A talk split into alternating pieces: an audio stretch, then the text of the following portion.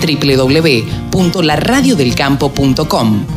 La radio que te acompaña a las 24 horas. Directamente desde el diario La Nación a la radio del campo. Así ha pasado Pablo Adriani. Hola Pablo, ¿cómo te va? El gurú. Buen día, Carlos, ¿cómo andas? ¿Bien? Pero muy bien, muy bien, por suerte. ¿Cómo anda Pergamino? Mira, el dato interesante es que mm, en todo el viaje que hice de Buenos Aires a Pergamino, Sí. No vi un solo camión de granos en la ruta. Ajá. Eh, segundo, toda la soja de primera cosechada, eh, muy poco maíz de primera cosechado, mucho maíz de segundo y tardío que entrarán en 20 días, un mes, y el resto soja de segunda que le faltan 15 días por lo menos. Claro. O sea que el, el tema es que el- eh, la soja de primera ya está toda cosechada, el maíz de primera casi todo se sembró tarde porque faltaba humedad y todo de segunda, es un dato de mercado que coincide un poco con los informes de la bolsa de cereales, viste que ya hay un 50% de soja cosechada, y yo creo que yo creo que toda la soja de primera, Carlos, ya debe estar toda cosechada. Eh, es probable que sí, Pablo. Eh, ahora, los rindes no fueron los esperados. Por ende estuvieron muy por abajo de lo esperado, pero si vos te podés analizar un número, el año pasado la soja valía 230 dólares, hoy vale 350. Claro. Entonces Sí, esa sí. suba de ciento, ciento y pico de dólares te compensa con creces la baja del mercado. No sé si te compensa más la suba del precio mucho más que lo que bajó la- el, el rendimiento. Claro, claro, a veces es mejor tener un, un- no un rinde tan bueno, pero un precio alto, ¿viste? Ese es el tema. Exactamente, lo que dicen los productores, ¿viste? Lo importante es tener cosecha. Claro. Si no tenés cosecha y por más que sea poco lo que tenés o, o te mermó te mermó el rendimiento, eh, en general las hojas de primera acá estuvieron muy manchoneadas. Vos sabés que en todas las hojas que estoy viendo hay, hay sojas de 2.500 kilos de primera y sojas de 4.000. Claro. ¿sí? Cuando lo normal es sacar 4.000, pero hubo lotes de 2.000, 2.500, que bueno, con un rin- con una soja que está a 130 dólares arriba, creo que estás en la rentabilidad, igual que el año pasado, un poquito mejor. Eh, hablábamos hace un rato con eh, Damián Torino, un- el gerente de autógamas de Nidera, y nos contaba que parecía mentira, que él mm, nunca lo había visto casi, pero el rinde en Santiago del Estero, por ejemplo, era comparable al de la provincia de Buenos Aires. Ahí tenemos un dato muy importante, porque yo lo conozco de forma directa, Carlos, porque mm, tengo dos amigos que son eh, clientes de la consulta. Ajá. Ahí se corta un poquito, Pablo. No te escuchamos bien. Ahora, ahora, Ahí, ahí está perfecto. bueno, ahora voy a parar en la ruta. Tengo acá a 50 en la ruta. Bien. Eh, para que veas pues en vivo. ¿no? Sí, claro, como esto se, se graba eh, en vivo. Eh, y, y es radio verdad. Yo siempre le digo a la gente que, viste, yo no trato de hacer una radio donde, donde le cuente la mayor cantidad de cosas que son verdaderas. Yo si me duele el estómago, soy capaz que le digo, me duele el estómago. Pero bueno, sí, sí. radio verdad.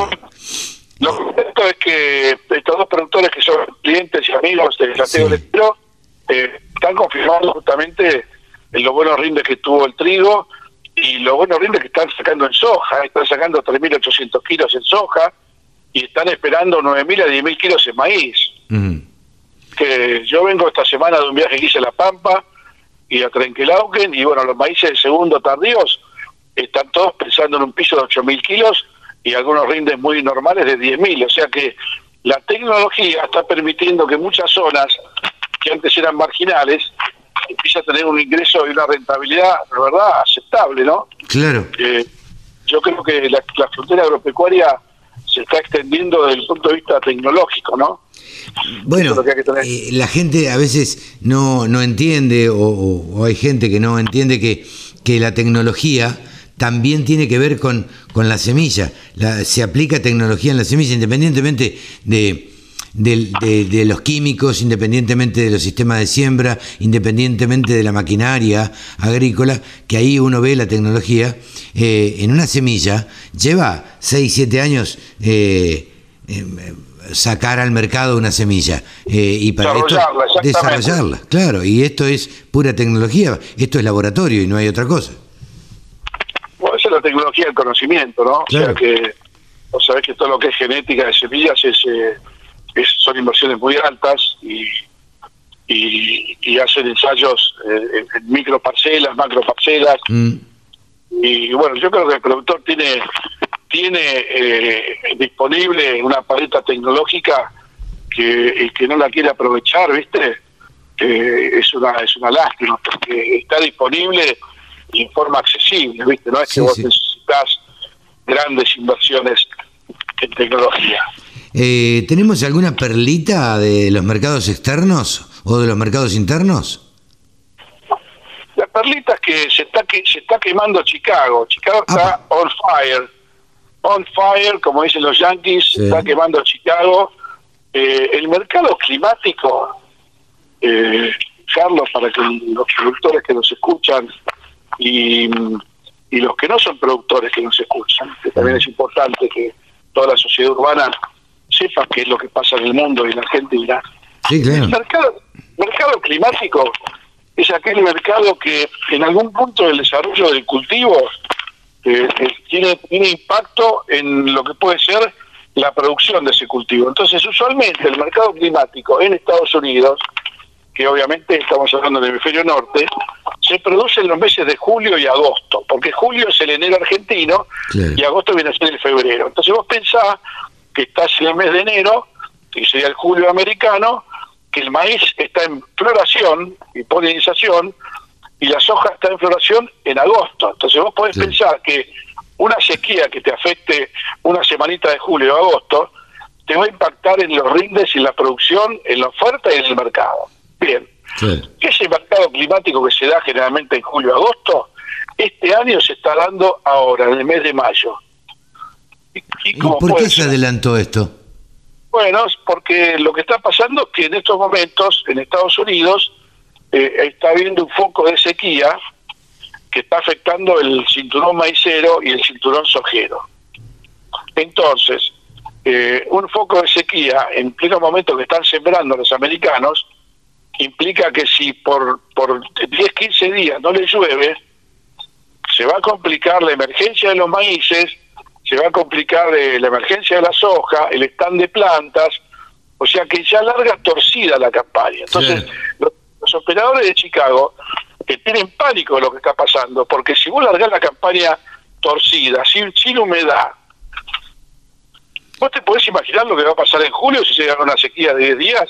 Claro, no, no, puede, eh, puede, llegar a ser que los precios suban más todavía. Exacto, entonces por ese motivo los fondos de inversión o de especulación están jugando sus fichas en la sequía americana, se están comprando todo. Están aumentando la posición comprada de maíz y de soja. Y hace eso hace que Chicago no, no baje. Hemos tenido una semana de Chicago con suba constante. El maíz en Argentina vale 250 dólares en plena cosecha. La soja vale 350 dólares en plena cosecha.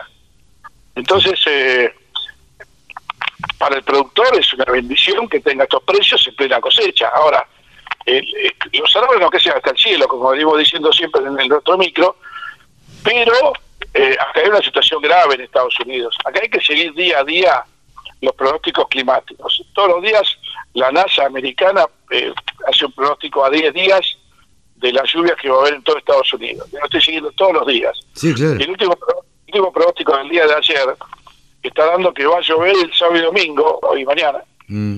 que va a llover entre 15 y 20 milímetros en algunos estados, y la próxima lluvia es el 18 de mayo en algunos estados, pero no hay una lluvia de 100% de cobertura durante una semana. Son dos lluvias puntuales de 25 milímetros cada una, que hay que ver cómo caen, dónde caen y cuánto caen finalmente. Entonces, eh, esto estamos en un polvorín. Entonces, ¿qué, ¿qué, le decimos a los productores como consejo de fin de semana? no vendan un kilo. No, claro. Hasta que, hasta que el mercado climático americano no, no pare, eh, va a seguir subiendo. Entonces, eh, el único riesgo es que cambie la presión la presión en Estados Unidos, el centro de baja pase a ser alta y lluevan 100 milímetros en, todo el, en, todo el cinturón maicil y sojero. Bueno, ahí sí, claro. ahí, ahí cambiaría todo el panorama, pero eso, digamos, eh, puede llegar a darse porque el clima es variable y todo, pero eh, la verdad es que los pronósticos indican otra cosa. Ah, exactamente, los pronósticos indican otra cosa. Así que por el momento no, no apurarse para vender. Bien. Bien, bueno Pablo, eh, te deseamos buen viaje y este y gracias como siempre por, por estar dándonos estas charlas. La verdad que a mí me, gustaría saber bastante más de, de, mercados de lo que sé. Ya vamos a tener la oportunidad de tener alguna capacitación sobre mercados trading en el mundo y en Argentina. Bien, por eso lo decía. Te mando un abrazo, Pablo. Un abrazo grande y buen fin de semana. Pablo Adriani, el gurú de los asesores y consultores, ha pasado por los micrófonos de la radio del campo. La radio del campo. Única emisora con programación 100% agropecuaria.